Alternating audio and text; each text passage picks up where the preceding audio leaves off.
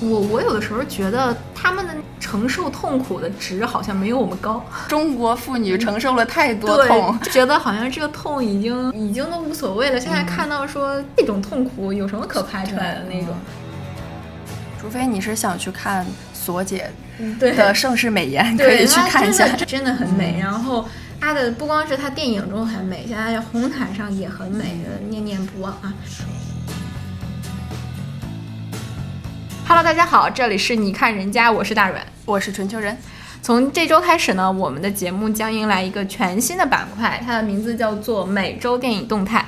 我们将会总结，并且将热榜上的一些话题度、讨论度比较高的电影拿过来和大家讨论分享，以及如果我们看了这些电影，也会和大家讨论一些这些电影到底值不值得看，以及它的点在哪里，受众人群在哪里，帮助大家去搜索，也是帮助大家去避雷一些影片。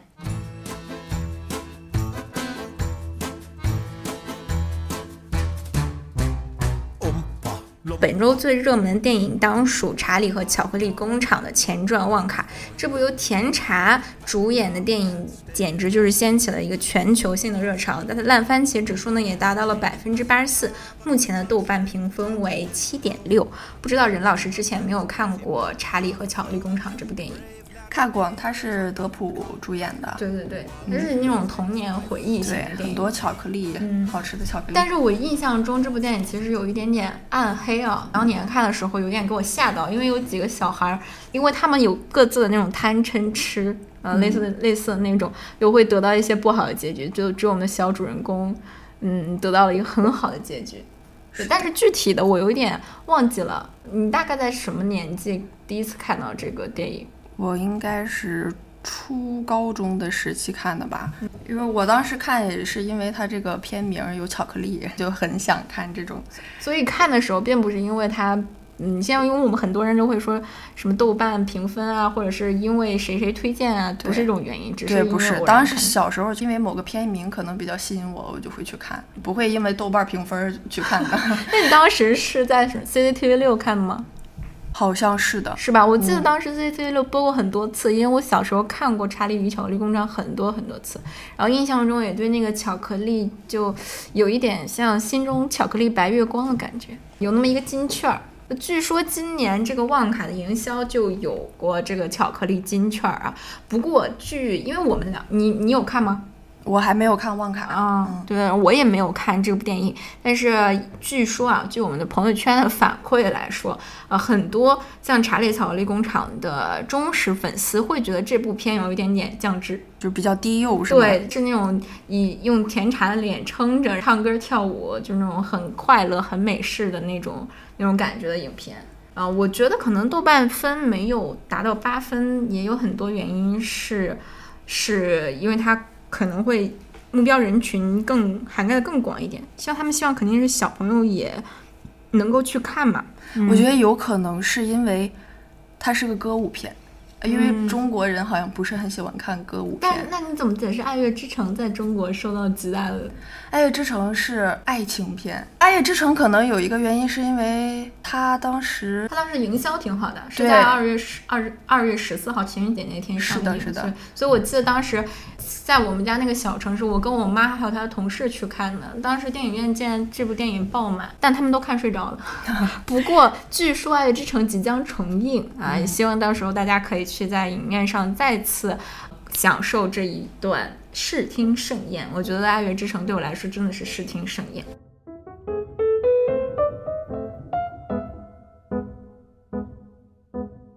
那本周的第二部热门影片是经过了几周的这个市场考核，依旧在热榜上的，由曹保平导演执导的《涉过愤怒的海》。那我很不好意思，这个影片我还是没有看，因为最近工作实在太忙。但我知道任老师有看，我看了很多大家关于他的影评，有有一些人说看完之后会抑郁。你不知道你看完之后有没有觉得就心里堵挺？反正我看的最大的感受就是，它是一个情绪或者是戏剧性。做到极致，可能有时候会忽略掉某些逻辑上，就比如说有一些地方会太巧合了。我当时会觉得有一点点，当时看的时候会觉得有点不太对劲。但是到结尾的时候，我觉得曹保平还是拿出了他一贯的水准，还是会。会戳到内心的一些点。我之前以为他讲的一个父亲为女儿复仇的片，一个爽片，但是看了之后，你就发现其实不是，他还是想严肃的探讨里面的一些原生家庭以爱之名，但是其实害了孩子的一个，就是还是一个。伤害的故事，还是我们最喜欢谈的原生家庭的故事啊！但是我看到有网上有人说，其实就是女儿反杀一个什么情节？因为我没有看嘛，但是我看他们的总结说，它是一场中国式的女性弑父，有没有这种？他说的这个弑父，可能是因为他这个不是有两条线嘛？一条线是黄渤的所谓的复仇这条线，另一条线是他的女儿叫娜娜。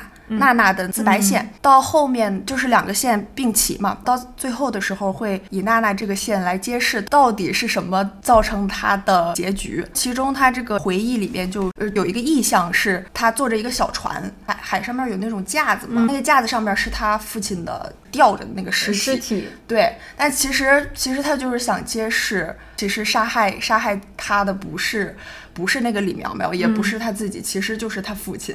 她是。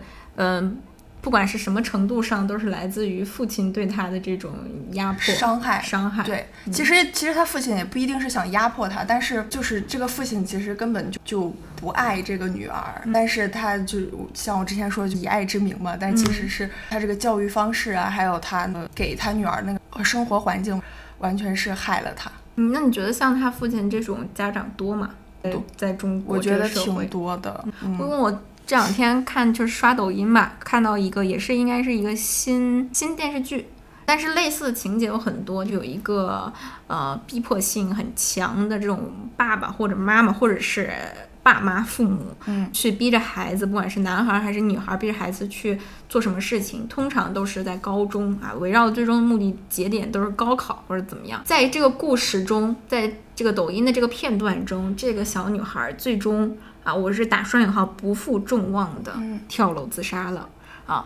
在我在底下的评论下面就看到很多说，看到那个女孩跳下去一瞬间，她甚至是喘了一口气，觉得，呃，终于解脱了。就连观众都会有这种感觉啊！那说明其实这不是一个个案，个案是一个是可以说是通病，相当于是说曹保平导演这部电影把一个。这种东亚家庭的这种父亲纠结的、扭曲的这种爱拍出来了，我觉得还是推荐大家去看一下啊。目前票房也比较稳定，现在它的票房在五点四三个亿。我觉得对于一部片，它是文艺片吧？你你看过？你觉得？我觉得是商业片里面比较文艺的吧，比较视听语言还是挺不错的。但它确实现在是目前。在榜的最高票房，那目前在榜的呢？还有，比如，因为我们今天录的时间是十二月十六号，那今天有。两部电影新上映，一个是《名侦探柯南》，呃，还有一部是《怒潮》。那他们两个都是在四个小时之内就突破了三千万的票房，也是票房很可观了。还有上映两天的由陈思诚导演监制的《三大队》，它上映两天票房已经达到了一点六九个亿，也是感觉有可以上升的这个趋势。因为我感觉陈思诚导演非常擅长做爆款，擅长做爆款，对，是一个嗯，我们。怎么说？我不太去评价他吧，嗯，但他监制的这个电影感觉都挺符合那种大众的盲点。还有像《照明商店》《瞒天过海》都是已经上映了小一周左右的电影。还有前几天我看到了一个很搞笑，说吴京变成狗的电影，对，《再见李可乐》。我刚才还问我说，他跟《你好，李焕英》什么对仗？对仗文学？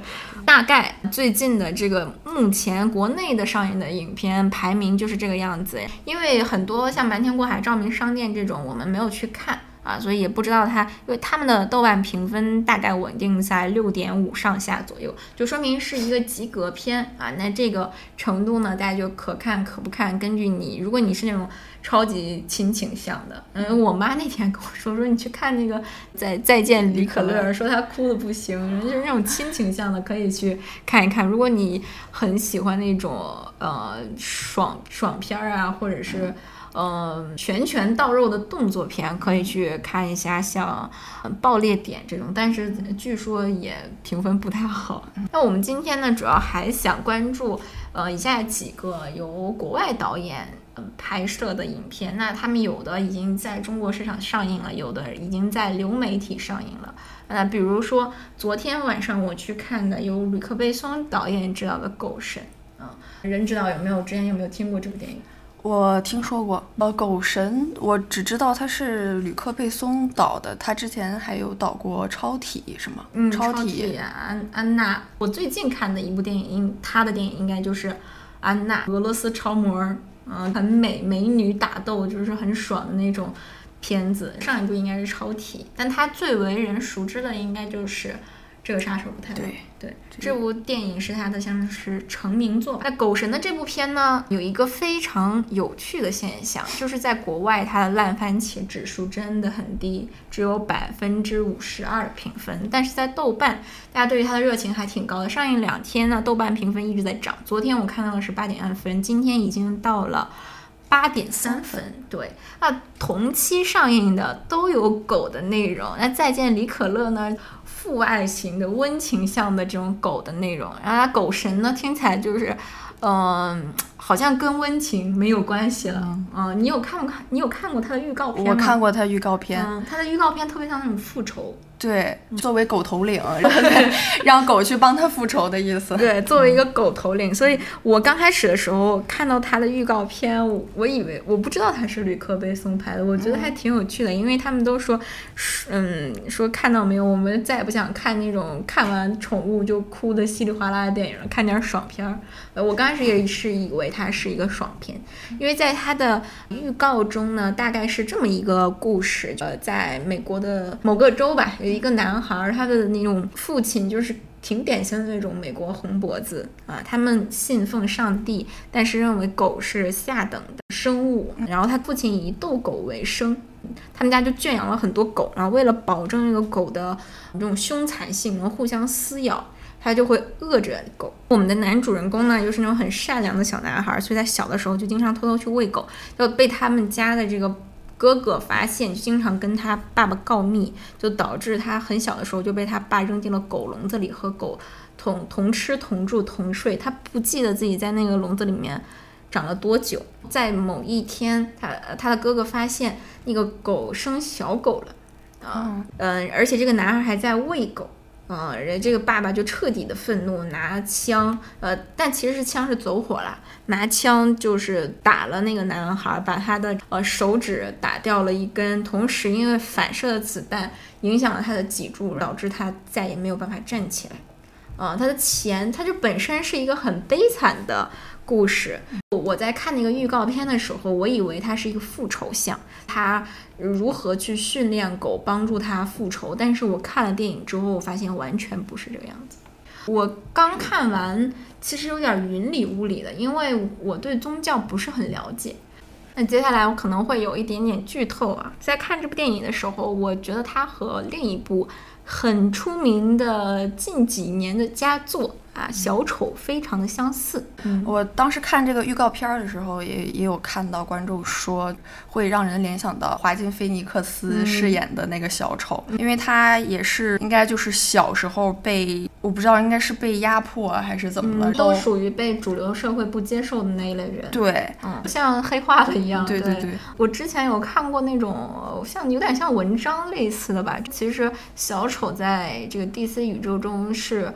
区别于蝙蝠侠，蝙蝠侠是日神，他是酒神这样的一个人物。嗯，他的恶可能不需要有理由，他是那种混沌型，就是混混乱邪恶型人格，他就是一个彻底以犯罪进行狂欢，因为他也不是说。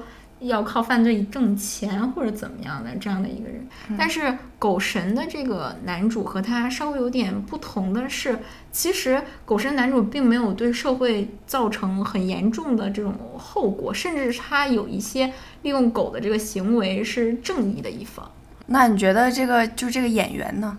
演员跟这个菲尼克斯相比，我其实觉得这个演员演的超好。嗯，他跟菲尼克斯都有一种。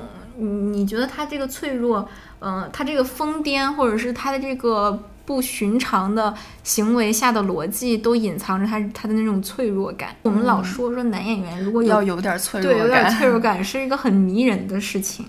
他的人物，我觉得他的那种弧光在于，在这个电影中，他其实对他来讲，他有两次，相当于是是获得了这个灵魂上的依靠。第一次就是他，呃，和狗的有点像那种契约之间的缔缔结，狗成为了他的神灵，成为了他的上帝。他认为狗是比人更好的一种存在。呃，第二个就是他接触到了戏剧，接触到了表演，我后面引出了他去当变装皇后啊，这也是我觉得很惊奇的一点。我没想到在电影上可以在国内的变装皇对看到这种 很多变装皇后以及很丰富的这种宗教意义上的东西。虽然我看不懂，我因为我对嗯，因为美国的可能它有一些宗教。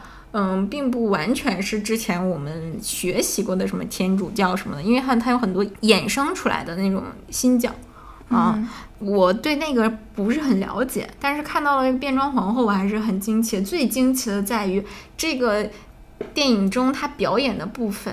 致敬了马琳戴德勒，致敬了玛丽梦露，还有嗯法国的国宝级歌星，名字我忘了叫，反正就是她致敬了非常多经典的女性女性角色吧，相当于以及他们在在经典时代扮演的那些角色。嗯，她只有在扮演这些女性的时候，她才是站起来的。那她自己也在影片中说。只有在扮演他人的时候，他才获得新生啊！当卸妆了之后，看到的是他自己的本来面目的时候，就又再一次品尝到了人生这种无尽的痛苦。我看有人采访柳克贝松说，他拍这部影片就核心是什么？他说的核心就是人生就是无止境的，一波一波像那个海浪袭来的痛苦，你要一直去承受它，一直去和这些疼疼痛和解。其实这个电影最后是一个好结局了，嗯、但是我觉得中国的影迷们给《狗神》这部影片打一个比较高的分数，可能也有一点点所谓的旅客背诵效应在。国外的批评的声音我有看到，嗯、好多在说这部电影有一点点无聊，有一点点不知所云。它的不知所云的原因可能在于。嗯，就像我刚最开始说的，它它的预告片给人传递的是复仇之神的那种感觉，就很像《黑暗荣耀》。对，就是很大家可能最开始走进电影院想看的点是这个人如何训练狗去复仇，以及去进行这个正义。嗯，大家可能会把它想象成一个超英电影，但是没想到它完全不同的走向，讲的是这个人的人生以及他如何变成这样，并没有很详尽的讲他怎么复仇。所谓的那个爽点没 get 到啊、所以我感觉这是有一些评论家对他差评的原因啊，还有一些呃，我觉得有可能是政治因素，因为他最近风评不是很好，说他有一些关于性侵的一些不好的新闻，嗯，其中嗯就有最近我看到的一篇报道，呃，是关于采访娜塔莉波特曼的嗯，因为吕克贝松的新片上了，那娜塔莉波特曼最近的一部新片啊，五月、十二月也正式登陆了流媒体，他也接受了一些采访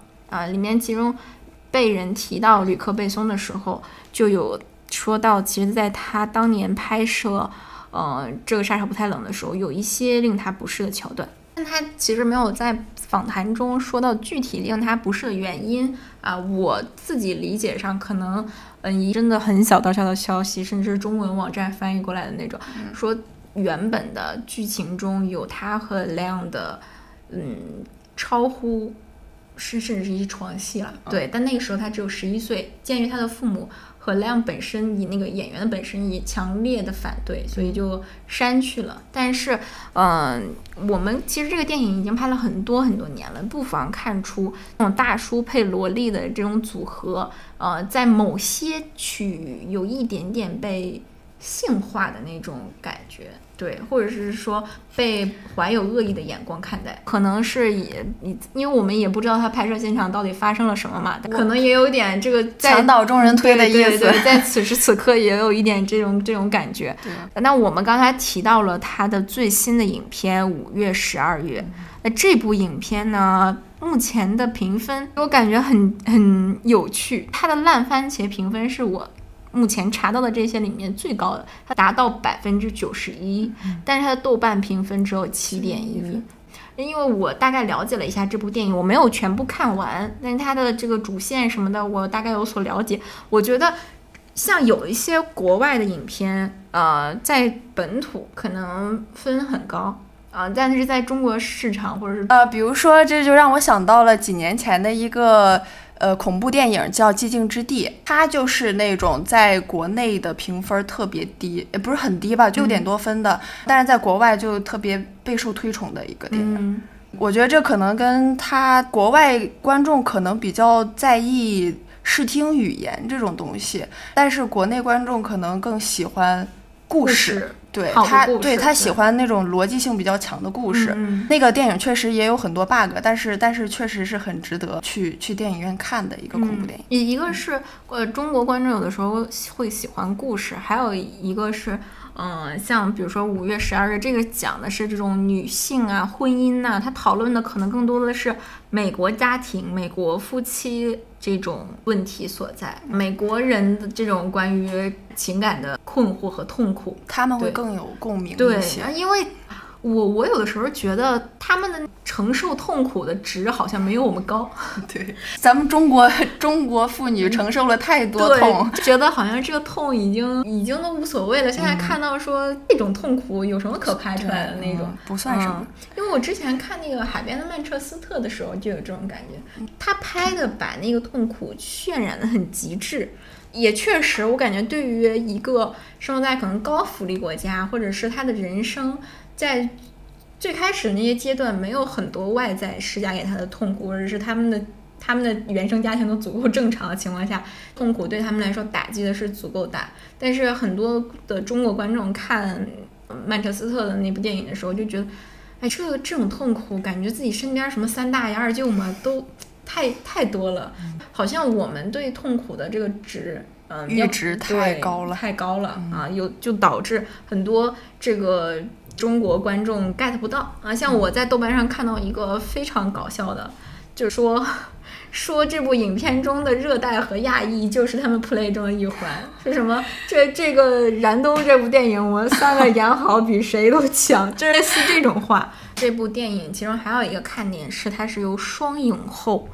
担当主演啊，其中呢，我们刚才有提到过的，就是饰演过黑天鹅的娜塔莉波特曼，她因此也获得了奥斯卡影后。还有一个呢，也是一名影后，是朱莉安摩尔，她之前呢就凭借过该片的导演，呃，托德海因斯的《远离天堂》获得了威尼斯电影节的最佳女演员。此后呢，她就一路。呃，就是开挂了，时时刻刻依然爱丽丝还拿拿到了三大电影节加奥斯卡的大满贯的成就。他这个这个导演托德海因斯呢，也因此被评为说是非常非常能够成就女演员的导演之一啊。他们也有人说说这两位女演员就势必要争夺本次的戛纳电影节的影后。我之前应该是看过。他的《天鹅绒金矿》，那啊，还有卡罗尔，卡罗尔你看了吗？卡罗尔我没有看过。啊，《天鹅绒金矿》我印象中它是一部音乐片，对，嗯，是个同性的音乐片。他他好喜欢拍两个男人或者两个女人之间的这种事情，对，像嗯，我们刚才说的那个五月、十二月也是这样，就是它虽然是讲的美国家庭的。以这种夫妻关系为底，但其实是男性角色完全在剧中沦为配角，是两个影后在飙戏。那卡洛尔也是这样，卡洛尔更是讲的是大魔王和小白兔的爱情故事。我超级喜欢卡洛尔，甚至在我拍这中期的时候，我找的好多参考角对标影片都是。参考了卡罗尔的一些镜头。我呢，其实也看了一些关于托德海因斯的采访，其中呢，电影手册专访他的这篇采访中，我看到了一些，嗯，很适合我们这些学生电影人去学习的一些点。他其实也说说，嗯，在他的这个拍摄和创作过程中，他会找很多的参考影片。跟我们是一样的。他找的那些参考影片，对于学生来讲也是非常有意义。他不是找那种，嗯，有一些影片啊，是那些资深电影人、影评人他们很喜爱的。但是托德·海因斯这次找的这些影片，我觉得是对于我们来说也很有借鉴意义的。他在美学参考上呢，因为他他自己说他希望。能够找视觉上有极简主义的那种风格的影片，所以他直接对标到了伯格曼的电影。嗯啊，我们像学这个电影学院的学生，就是简直就是必修课，也学了很多伯格曼的电影。托德·海因斯说，他在这部影片中主要借鉴的就是伯格曼的《假面》啊这部电影，还有像呃《冬日之光》啊这种就直面镜头的风格很极简。的这种影片的美学参考，但是越是极简的风格，其实越难拍。对，越难拍啊。但他也有借助到呃《日落大道》，但是你看他他借鉴的这些影片好经典，都是是那种影史百年这种参考片啊。我们其实有的时候像我借鉴，我不太敢借鉴这种太大的。对于那些经典影片的学习，只停留于书本上，很少有去。敢去拿它做美学参考的例子，但是我知道有一部，呃，影片极具很多人的美学参考意义。哪一部？嗯，有一，嗯，我我看能不能猜出来。嗯，五颜六色的马卡龙颜色。那你再来个提示。这都够了，那布达佩斯大饭店超级容易被借鉴。你刚才我们聊了五月十二月这部电影，有一部电影最近的话题度也非常高，它也是最近广泛传播在流媒体上的，就是有我们的。超又爱又恨的锁姐 主演的《绿叶》而，这部电影呢，其实在今年第七十三届柏林电影节也获得了最佳电影的提名啊。首先要恭喜他，虽然我也没有什么资格来恭喜他，但是这部电影在呃上线流媒体之后的评分并不是很高。对，它在豆瓣只有五点三分的评分。嗯，我看了一下它的这个，我没有全部看完，但是大概它的这个故事和影像，还有其实就很泛的看了一下吧。因为这部电影对我自己来说有点浪费时间，全部看完的话，它不是一部嗯可以让我拿来仔细品味的电影。嗯，因为我是那种。B L B L 和什么 G L 电影疯狂爱好者，对这个要求比较高。对，对这个要求比较高。但是像可能近些年吧，自己的某些意识也已经有些觉醒。像之前很喜欢呃阿黛尔的那个那个电影，但是现在也觉得它里面的有一些关于那个的场面过于，因为男导演嘛，拍的不像真的。也有很多真的，我们真的身边的 LGBT 同学也在说他的那些画面很虚假。那像绿叶也是，绿叶很像把这个拿出来一个噱头啊，他有一些的特写镜头，让人感觉到他导演很努力的想营造一种隐喻，但是过于刻意了。嗯，除非你是想去看索姐的《盛世美颜》，可以去看一下，真的很美。然后她的不光是她电影中很美，现在红毯上也很美，念念不忘啊。不过她的这部电影的导演是呃一个中国导演，是毕业于中央戏剧学院的韩帅。嗯，他之前有过很多的这个短片作品，那他长篇作品呢也有一些。呃，绿叶是第一个，他相当于是走上国际舞台的这样的。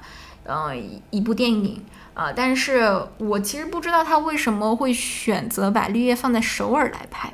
我前段时间不是去了一次首尔嘛，嗯，他拍出来的首尔，我觉得没有应用到首尔这个城市意义。你你印象中有一些电影，它和城市结合的很好吗？有的，其实我之前看过一个一个电影《解救吴先生》的嘛，我我那个好像是在北京拍的吧？那个好像我我觉得拍。的那个北京味儿比较浓，不是说它只有北京方言或者是什么。但我现在觉得像《罗拉快跑》这种就很很经典的，把城市的气质和和这个影片运用到一起了，就像是你你最喜欢拉片儿那个电影。谍影重重，对，谍影重重的每每一个就第一去到的每一个城市，都和它的这个主线故事有所契合。是的，但是像绿叶就没有说把首尔和他们这个两个女人之间其实这两个女人是互相救赎的关系，然后掺杂了一些爱情进去，但是我不理解为什么要把它放在首尔，是一个让我很不可思议，因为它完全没有把这个城市的感觉。呃，因为我前一段时间去的时候，我觉得它的那个风格，我第一天去的时候那天阳光正好，然后我的就坐在楼下的七幺幺旁边的。呃，木凳上看着那个落叶飘下，可能首尔真的比较适合谈恋爱吧，或者说我们这个刻板印象太太重了。韩剧对，尽管这是两个女人谈恋爱，但是它又有复仇，又有一些，嗯，这种感觉，我觉得没拍出来啊。还有复仇，她也不算复仇，报仇，她把她的嗯丈夫杀。其实范冰冰最后就是在执行一个复仇的行为，她为了她的这个爱人，另外一个女生去向这个女生的男朋友复仇，对这样的一个故事，她把自己变成了那个女生的样子，染了绿头发，感觉还是有一点点浮于表面的这样的一个 B G L 电影。以上呢就是这周我们有所关注，并且持续在热榜上有所发酵的影片，不管是正在上映的，还是已经上映流媒体的这些电影啊。那大家如果感兴趣的，可以根据我们的这些刚才聊的内容啊，选择自己想要观看的影片。那我们没有仔细聊的呢，我们也没看过啊，也不敢给大家做出很明确的指示的这样的电影。希望下周我们两个也会因为这件事情吧，多多看电影，能跟大家多聊一些别的内容啊。如果有听众想要和我们去探讨更多的关于最新的电影的一些资讯啊和你的观后感，也欢迎大家在后台给我们留言。那本期的你看人家到这里就结束啦，谢谢大家，拜拜，拜拜。